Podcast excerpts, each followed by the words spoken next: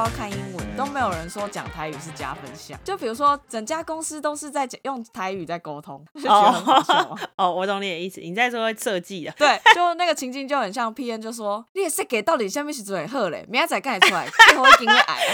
你这个，然后不是你这太语言霸凌了。很多客家为什么不会怎么办啊？然后重点是，我就想说，那设计师就说，你今晚在讲那会付，明仔载得矮呀，无你爱画就好啊，你就是画就简单了。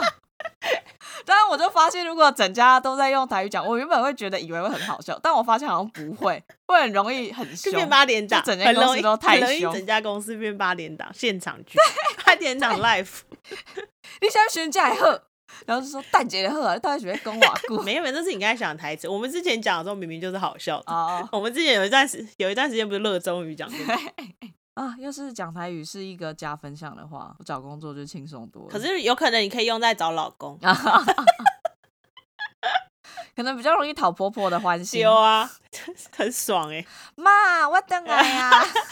一会儿娶个媳妇啊，哇，再讲台语哦，阿妈我马通，阿妈我也可以，就老公哎。哎，还是我们这一次要用台语来介绍，介绍什么？就是前面的那个我们原本都会讲的那个。我不会，你怎么讲设计一分堂用台语？我来，我来。那我我 我我只有讲我是 jeans，就这样。对对对对对啊！因为咱有一个粉书，咱有一个粉书讲，咱会使用台语来一种来做这 p a c k a g e 就只能讲用到，就只能用到那哦，我没有办法更多。对对对，我们就这个先小试身手一下片头的部分。好好好，来来来，咱准备要开始啊！好，你准备好啊未？好啊，正式开始。One two three，大家好，我是设计一点啊一点啊疼，我是 fan，我是 jeans。讲啥话？你很会，一点啊一点啊疼，还是一苏拉疼？其实应该是设计一苏拉疼。你也要超台的。这超台的，蛮好笑。还是设计成一点嘛？唔知应该拢会使吧？听得懂就好了。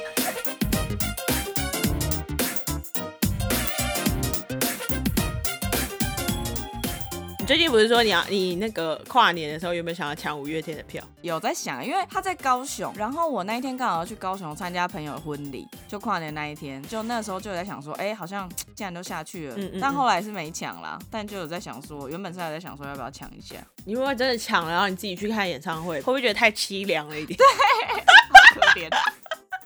自己自己不找的啊，反正也没抢到。哎可是我觉得一个人自己去看演唱会，算是一个很大的解锁。我觉得是哎，很少人可以做成这件事情哎。对啊，可是我觉得这样也没乐趣哎。好了，可能是我不懂啦，不能这样以偏概全，可能是我自己不懂。说不定隔壁也是一个人，我们两个就凑一对啦，这难说。你要这样，灯光那么灰暗，根本看不清楚长怎样。好了，五月天怎样？你知道之前前阵子草东可能有发生了一些比较遗憾的事情，然后他们上上礼拜就有发布说乔巨蛋演唱会票要取消，然后就突然想到那时候抢票完全抢不到，然后那个时候同时草东的前一个礼拜，我忘记前后，那时候也正在抢蔡依林的票，蔡依林的票难抢哎，哦，蔡依林，可是我那时候刚好我抢到蔡依林的票，然后我叫我朋友抢草东的票，我说我这样就可以跟你换，因为他想要去蔡依林的，嗯然后那时候蔡依林本来抢好玩，但是后来我抢到他没抢到，所以我也没得跟他换，我就卖他。我有去看过。蔡依林一次的演唱会，我也很久以前看过一次，因为以前高中的时候，我有一个很好的朋友，一个男生，他热爱蔡依林，每一张专辑都有买。然后以前不是很流行改版专辑嘛，然后还有什么演唱会专辑，每一张他都有。以前很流行演唱会的那种 live 版，那个时候就是常常一天到晚听他说蔡依林今天有什么新闻啊，而且以前不是看新闻都一定要看娱乐新闻的话，一定要看，要么看报纸，要么就是听广播啊什么的，或完全娱乐，对，或者看电视完全娱乐，他就跟我们讲看到什么。啊，反正我记得那时候他很迷蔡依林的时候。我一直记得他跟我讲过一个名词，然后好像真的就是蔡依林那边出来的，就有一个两个字叫地财。有啊有，我也有印象。蔡依林好像就是会说自己是地财，他好像是因为是某一个记者这样说他，但他自己也就是说他就真的也是地财。反正就是天才的相反。他真的很努力耶，真的啊，很猛哎！而且我记得他那一阵子，每一次发表专辑的时候，他一定有公布他有学一个新的东西。像有一阵子他不是学那个什么彩带的那个，我觉得那就很猛，什么鞍马那个超猛的，很屌，真的超。我觉得他的个性感觉就是他决定要做一件事情，他就要做到极限。处女座。后来不是他也做那个翻糖蛋糕吗？对啊。然后他也就是也是做到很极致这样，对自己很狠。他真的蛮狠，然后又很认真。那我必须说，如果你要特别归类你自己是比较偏天才的，还是偏地才的，你会选哪一个？像我的话，我会我不会觉得我是比较偏天才的。我觉得我绝对是跟天才是绝缘体。有到绝缘体吗？一定还是每个人都会有一些天赋在啊。因为天才跟地才基本上都是他们应该到最后都有一定的很好的结果了嘛。照理来说应该是这样。但是如果如果不要这么二分法，天才跟地才，就是不要分一定是有一个才变成一个才子的人的话。就是你会觉得你比较偏，你凡事都一定要很努力的那种人，还是比较偏不需要很努力？如果是以那种学生时期在念书的话，我觉得我就是寒窗苦读型。寒窗苦读这么严重？我完全就是这样，因为我就整体来说，我其实没没有什么念书的天分。你会熬夜念书啊？我绝对熬夜念书。我考前前一天哦，我的基本原则。所有老师说要考的页数，我一定要一字不漏全部看过一遍，我才有可能去睡觉。哦，如果要这样说，有没有寒窗苦读或是熬夜念书的话，我必须说，我到大学才第一次真的因为念书熬夜。我们相反，因为我大学反而熬夜的都是在做作品啊，因为我是读设计系啊，就比较少要念书了。我反而就是大学之前都是要很认真念书的那种，而且我认真念书还不一定考得好。应该是说我很少，我真的很连大学都很少要觉得。因为念书要去熬夜，可是那种熬夜念书可能有一部分是因为前面真的玩太凶了。我就是属于那种彻头彻尾临时抱佛脚，就从小到大都是这样。我觉得这是其实是不好的习惯了，不要学。我其实一直长大，我都很想把它改过来，可是其实很难改。所以我现在对什么事都还是临时抱佛脚，我觉得这不是一件好事。就是会有一种觉得我来得及，我要到那个时候到底了，真的好。假设比如说，就算是做作品好了，研究所的时候也有，就是你会已经先大概的想好你这次要交的那。个作品要花多少时间？假设我已经想好就是要花两天，然后我可能最后就是剩四十八个小时，差不多的时候才开始做事。因为我跟俊子就是两个很极端的人。俊子跟我弟一样，在搭车的时候，他们可以永远赶于最后一刻，在抵达那里就好，他们不想等。然后我就是那种会提前到半小时或者二十分钟的人，因为我不想要很赶，我就是走比较保守的路线。在读书上面，我觉得我也是这样，就是我会觉得我一定要全部都看完，我有把握了，我才可以去睡觉。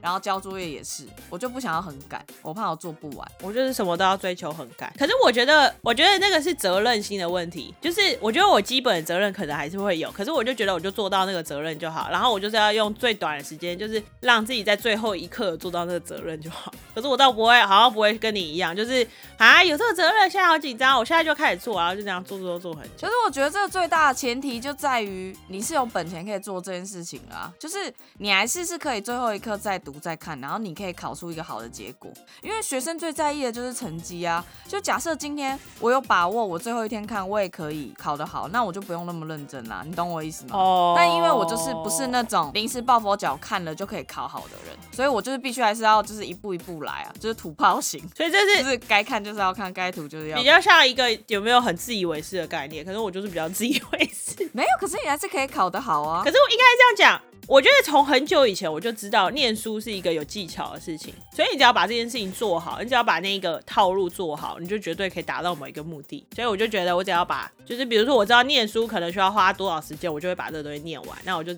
我只要花那个时间就好，类似这样，然后就不会担心说哈会不会不够时间。我好像很少会这样。我跟我弟就是一个很两极的状态，嗯，因为刚好我们我们家是有兄弟姐妹嘛，然后我弟就是天才，然后我就是凡人，就是从小到大，因为我们两个只差一岁。所以基本上我们纵使年级不一样，可是要考试的时间点是一样的。嗯，就是那种月考或什么之类的，就是只是不同年级考不一样的内容哎，但大家都要一起月考这样。然后我弟呢，他就是标准那种，因为我爸妈都会买呃那个那个小时候叫什么参考书，对对对，参考书参考书。我印象最深刻就是每一次要月考或段考的时候，我弟那参考书很早就写完了。我在读的时候，他早就就已经不知道玩到哪里去了。他就是可以去楼下看电视的那种人。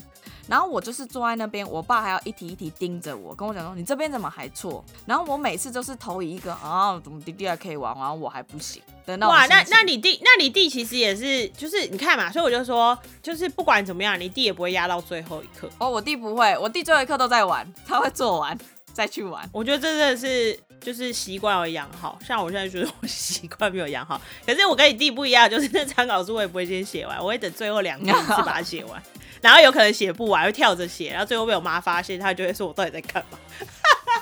就是我印象当中，我弟都没有因为考试被骂过，或是写评量被骂过，就完全都没有。哦我弟就是一个一直都保持在一个学霸的状态，然后我就是相较起来就是凡人，然后我就很羡慕他。所以你弟从来没有叛逆过，他从来没有把成绩掉下来过。没有，我印象中没有，他就是一个无欲君忧的人。我就是从某一刻开始，我就会觉得，到底为什么要那么认真把这件这件事情做完？做完也没有什么好处啊。然后我就开始有点放飞自我。然后我每次跟我妈吵架，都是因为她觉得我怎么会这样，就是可能突然变成成绩掉下去了，就变成第十名或十一名，或是故意不及格还是什么，他就会他只会觉得是我没做好这件事情。就没考好。我就有时候很认真跟他说，你为什么都不会觉得是我笨？我就是笨。不是啊，因为你小时候你妈生你了，怎么可能不知道？你一直以来到底是笨还是聪明 我？有一阵子花了很长一段时间的那成绩比较烂，想要让塑造想要人设很烂，让他觉得没有，我就是烂，我就没有办法那么好，是这样。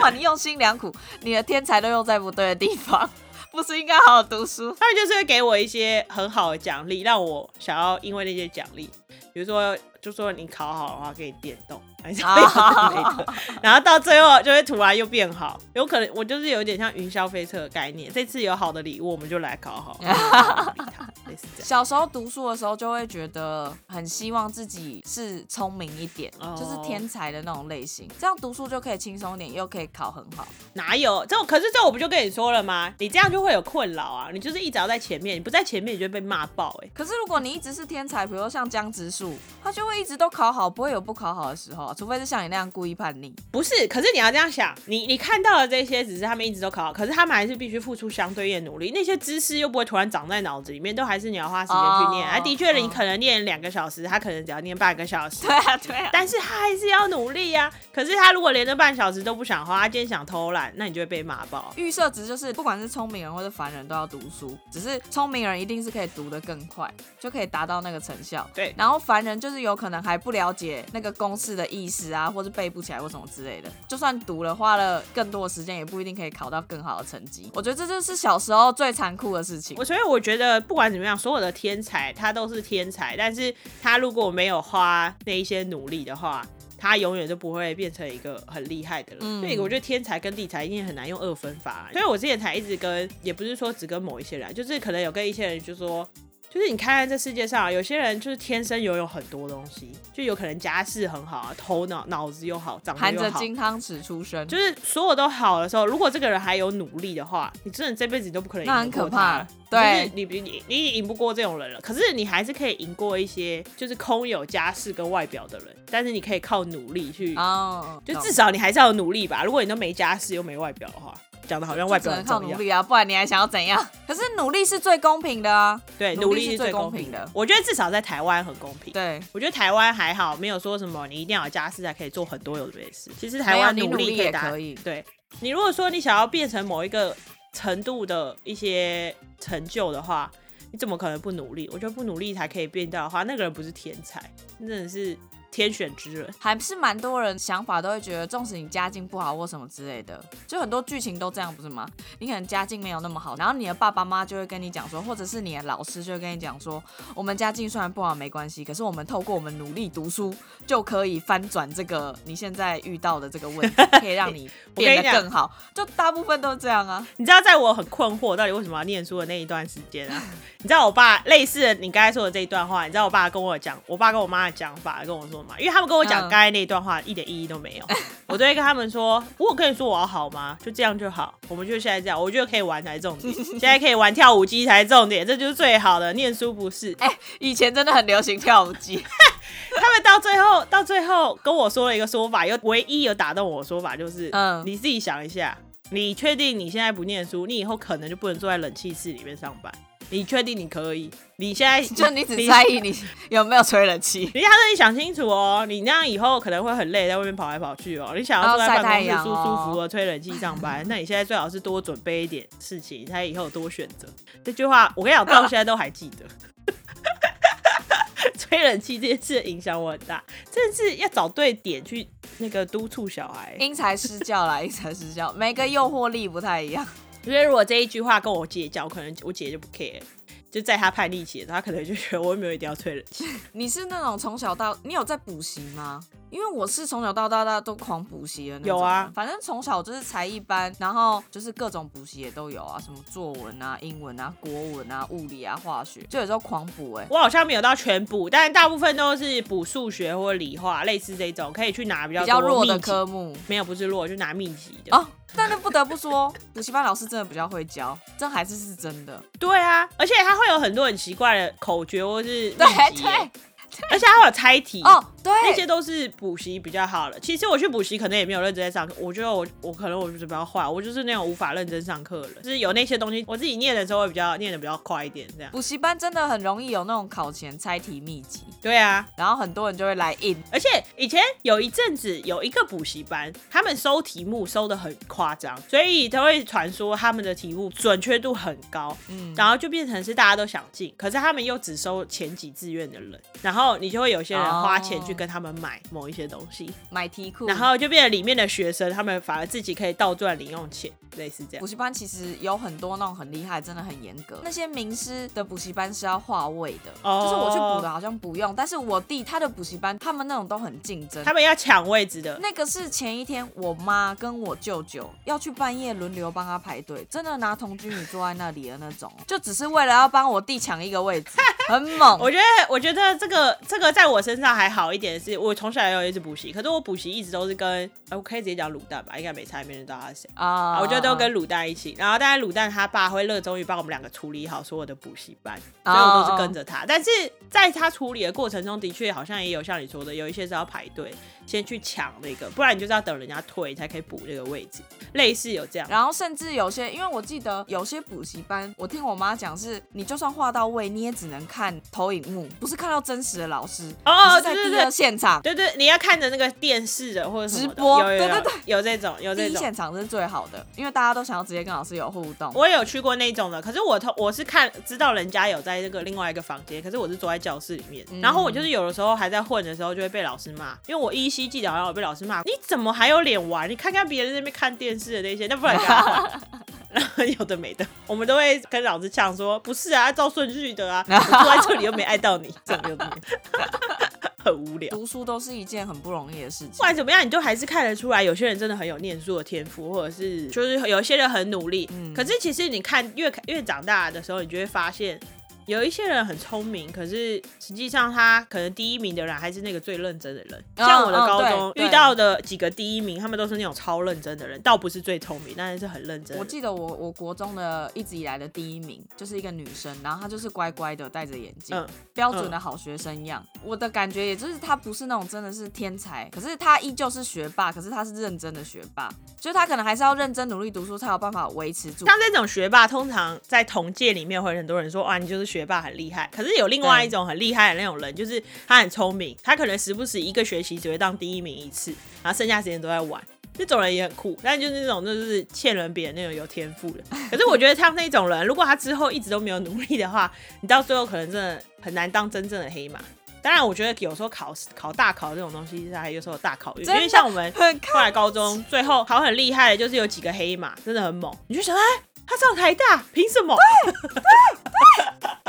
我是读高职，呃，我们那时候应该我印象没错，应该是要考统测。嗯嗯嗯嗯，现在也是，现在也是叫统测嘛。统测就是你会考学科、国英数那些东西，然后另外一个重点就是要考数科，真的是出两个题目，然后让你现场画画。嗯，因为我高中才开始读设计相关嘛，之前可能就只是学画画而已。嗯，然后我从高中开始，我就已经非常的觉得设计这件事情，或是画画艺术这件事情非常吃天赋，真的超级超级吃天赋。在还没有出社会之前，你有天分，你就第一名。你在一群这个群组里面，你真的会明显的知道谁有这个天赋哎，对你就会知道说他就是很有天分，他有才华，应该说就是冠上有才华这件事情，就会觉得哇，他真的很厉害。你就会知道艺术跟设计可能是其次，可我觉得艺术这种东西真的是靠那个基因哎，就天分，因为刚刚就讲到黑马这件事情，就是我高中的时候，其实就是因为我是那种寒窗苦读型的嘛，所以但是我寒窗苦读型。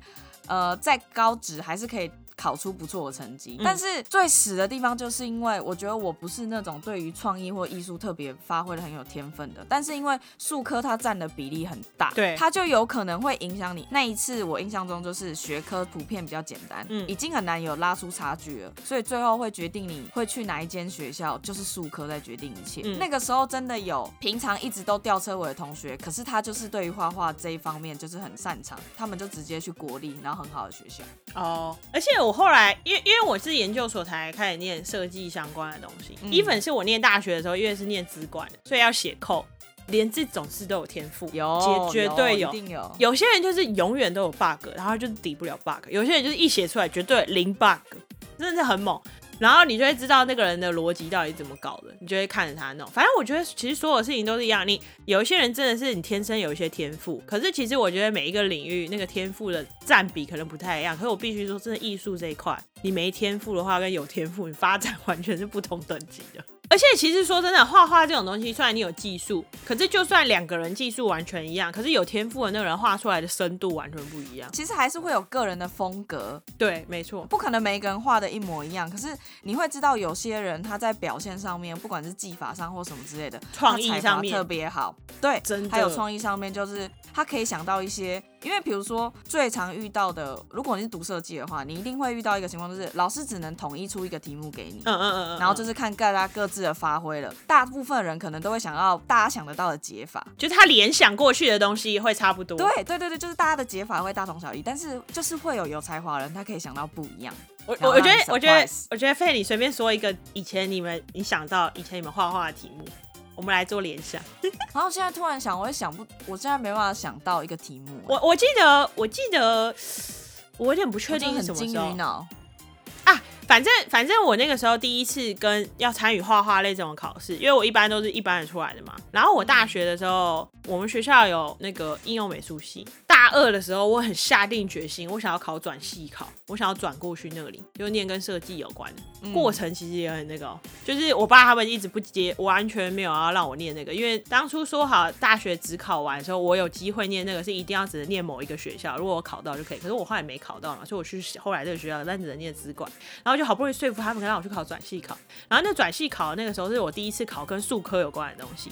然后我记得也有一个类似你刚才说的那个创意设计的那个考试，嗯，然后他就是出了一个，我有点不确定，可是题目好像是跟什么告白还是什么有关的，然后你就要想，比如说有点类似这样，看到你两个字，然后你就要类似想，你就要画完一整幅画。我我有点不确定是告白还是什么，反正就是跟爱情有关类似的东西。你通常这样的话。你可能画出来就是可能有一些爱心啊、粉色啊之类的，类似这样。看你想要表现出来你自己的风格，可能有些人画出来的颜色很多啊，有些人就是很简单的一个告白的场景。我只是随便乱讲的。可是有一些人真的会很厉害，他画出一个你完全想象不到的东西，那个才会高分啊！因为评审全部都看到爱心跟粉红色，对你就是分数就会一般般，没错，就跟写作文的概念是一样的。对对对对，然后然后那个人如果他用了一个比较特别的技法画出来的话，可能大家有些人画的比较快，他可能麦克笔啊什么的就直接这样画出来。可是对对对对，如果那个人又想到可以现场做一些很特别的东西的话，我靠，那个人分数真的超高。可是你也会知道那个人是真的有天分。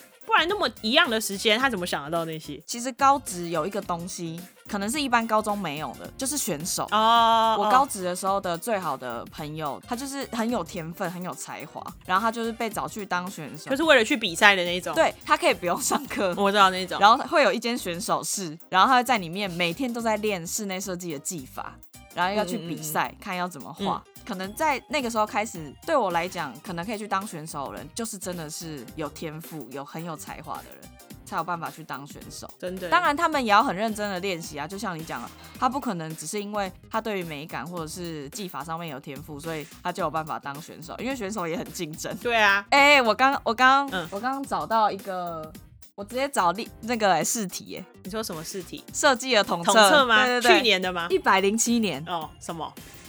一百零七年，它的第一题，它的统测题目，第一个是，它是说，请设计一幅假日山里农夫市集活动彩色图文的构成，然后要做宣传或推广，所以就是要做有点像宣传。宣传海报的概念。对对对对对，然后它有点描述，就是还是有给你，比如说农夫市集是近年台湾各地就是常见的假日的活动啊，然后目的就是要去推广农产品啊，在地行销啊，然后缩短食物的里程啊，然后新鲜度，然后安全的农产品，而且第三个就是说。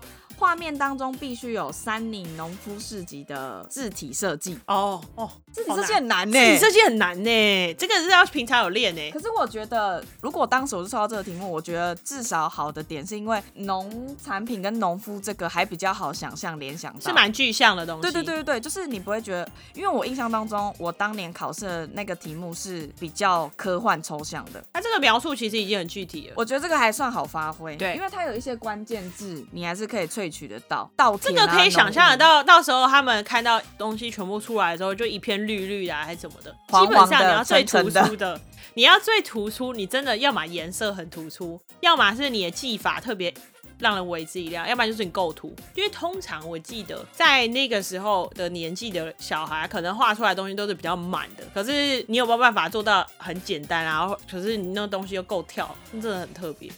我觉得不然就是，如果是以这个题目的话，我刚这样我又再看了一下，我觉得如果真的要再突出一点，可能是你不能用原本我们想象中的那种市集的那种风格来套。哦，我现在是乱解题哦，我不知道。我们毕竟已经离那个第一名了是怎样？对，以前老师都会教，老师都会教这个题目来了之后呢，来首先你要确认说你有没有画错，因为很多同学会画错，你知道。他会抓错重点，有一点像是考试秘籍的概念啊。他就说你要把关键字画起来。对，比如说他刚才说字体设计，你绝对不可以没有字。然后他刚才又说一定要有健康生活，或者一定要包含有农产品或类似这样东西，那你至少一定要画上去。没错。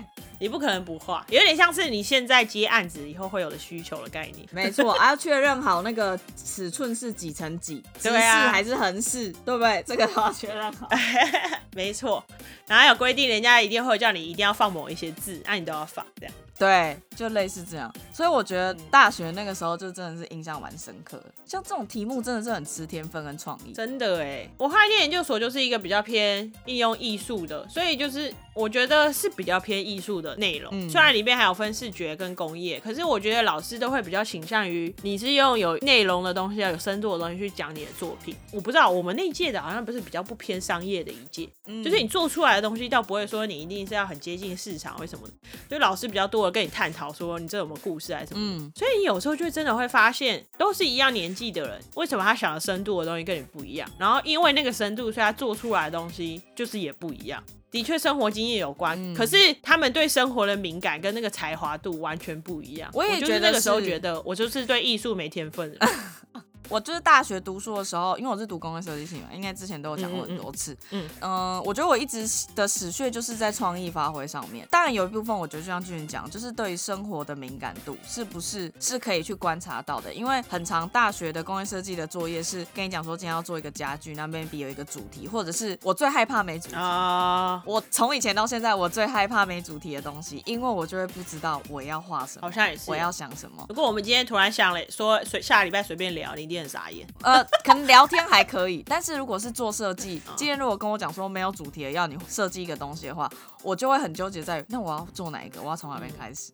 就是我没办法像有些人可以很快，因为新一代毕制一定是没主题的嘛。你可能就是自己想说你要观察什么事情，就是会有那几个同学，他就是都可以想到生活中你一直以来都遇到的困难点，可是他就是帮你设计出来解决出来。然后那时候我都觉得天哪，他们也怎么那么厉害，怎么那么有创意，都想得到这个，我怎么都想不到。就是平常日常观察也很重要啦。就 even 所以我觉得我们现在 UI U 差也是，所以我才说，你看像之前我们不是常常讨论，even 你现在可能是做某一个产品，你也不可能一天到晚只观察那个产品。所以你就是得养成习惯，你现在随便下载一个 app，你不去看一下它的 UI U 差，就有点像是刚刚那个题目，如果你平常就很少在接触，你就会不知道你可以直觉关联到联想的是什么，然后就变成你考试的时间都要一直想说那个平常到底有什么，因为你资料库太有限了，没错，你就会很卡住，很难发挥。有一些人他的资料库很多，就是你一看他一看到，可能就已经想了五六种花样了，这是资料库的多寡的问题。就像其实就是你现在拉回来，你现在我们现在做那个 U 叉 UI app 的话。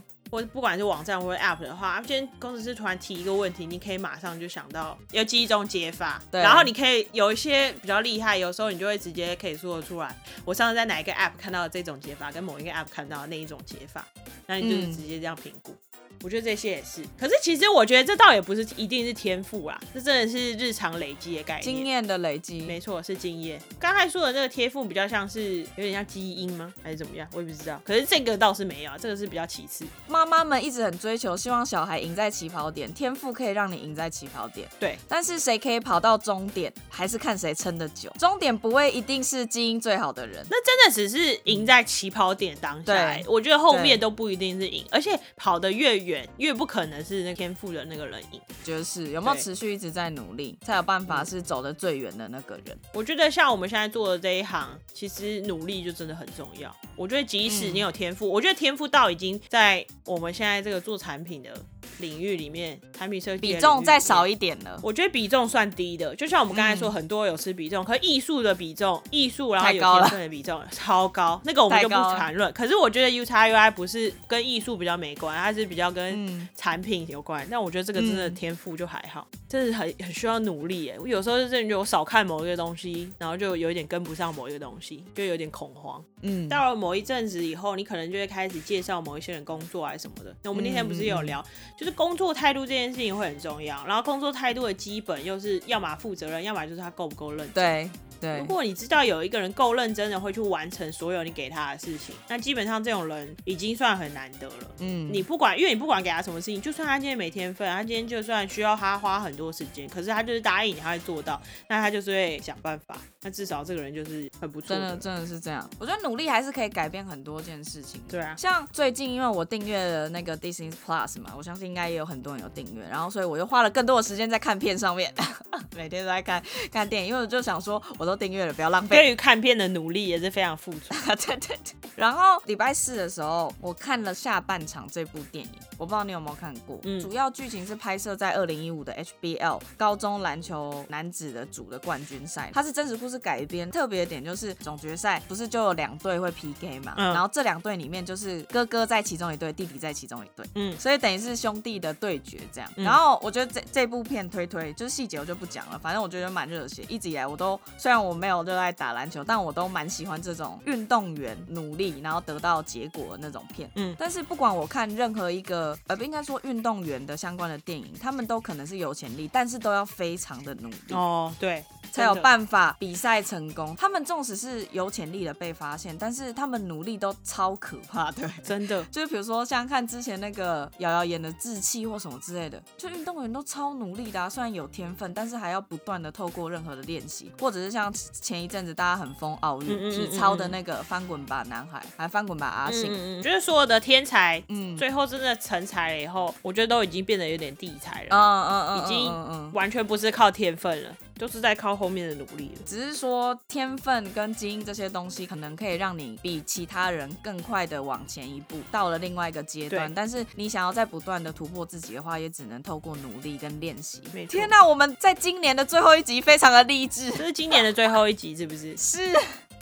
可能在下个礼拜大家就要跨年了，就要迈向二零二二了。我觉得真的哎，就是不管怎么样，我真的是越老越觉得努力很重要啊。所以我现在应该说，我以前念书的时候，因为我就已经说我是很临时抱佛脚人，所以我一直嗯很欣赏那种很有毅力的人。我之前不就有一直跟你讲这件事情，就是对我身边的朋友，有些人如果很有毅力、很认真，那跟聪明无关。我这个人就是会非常的看得起这个人。嗯，然后到现在，我觉得同事里面也是有一些人，就是你会让他会让你觉得他花很多时间跟精力去完成很多他手上的事情，即使他用比较笨的方法或者是什么，或者要加班，但是你会知道这个人很认真，这种人真的是值得欣赏。可能就是我我们都是喜欢认真的人。对善良但是如果有些人就是说我就是不想认真，就阿姨我不想努力了，也可以啊干爹我不想努力，也可以啊，为什么不行？前阵子不是有 D 卡有一个很有很红的文，就是有一个男生，就他的标题好像就写“阿姨我不想努力了”，你有看到那个吗？没有，但我很每天都在想要有没有人可以，我跟他讲说我不想努力。他好像说，就是之前他就是很很年轻，然后可能跟我们差不多吧。然后他就是最近结婚，嫁给一个比他大三十几岁的女生，然后好像说那个女生原本是他房东，然后就是就是后来时不时的关心他，跟他感情不错，然后后来那个阿姨就变成他老婆，那个阿姨原本有结婚，后来就离婚，然后就变成他老婆，然后他的意思就是说这也没什么不好的啊，我就觉得他对我来说对我很好，对我来说跟妈妈一样，我不管有没有爱他，就至少我们的感情是好的，然后他每个月会给我很多钱就花什么的，他说我为什么要那么努力，我现在就可以过这种生活，到底干嘛要那么努力？那时候有特别的，然后下面就是吵一片，就说到底这样到底。可是我觉得这种东西很长都会有一些争议点可以理解啊，下面一定会有一些跟这个人观点不一样的。没错，一定有。有的时候我都会觉得，反观我刚在听这一段故事的时候，就会觉得那个人也有在努力哦，他努力的造就让自己获得这个可以不用努力的结果，他也是努力的让阿姨开心啊。对啊，他努力的让阿姨爱上他，然后让他可以不用有后顾之忧，也有努力的让自己不会被更年轻的美眉吸引啊，至少应该不会搞外遇吧？我也不知道。可是他也有他努力的地方啊，就每个努力的重点不一样而已啊，也不也没有说不能说他没有努力，他也很努力的。他只是不想要对其他事情努力，他就对阿姨本人努力就好，这样也可以啊。我们是不是歪理破天啊？好啦，二零二一也就快要过了，没错，大家就是跨年也可以开心。那就先在这边祝大家新年快乐，圣诞快乐加新年。哦，对，圣诞快乐加新年快乐。我们今年应该没有玩交换礼物，我们那个旅行就算是帮这一年做一个小总结。哦哦，对也可以，OK，很不错。我们有得到两个手做的产品，还有很多完美 在。OK，好啦，我觉得今年算很不错了，蛮酷的。这一集就到这边啦，谢谢大家，下次见。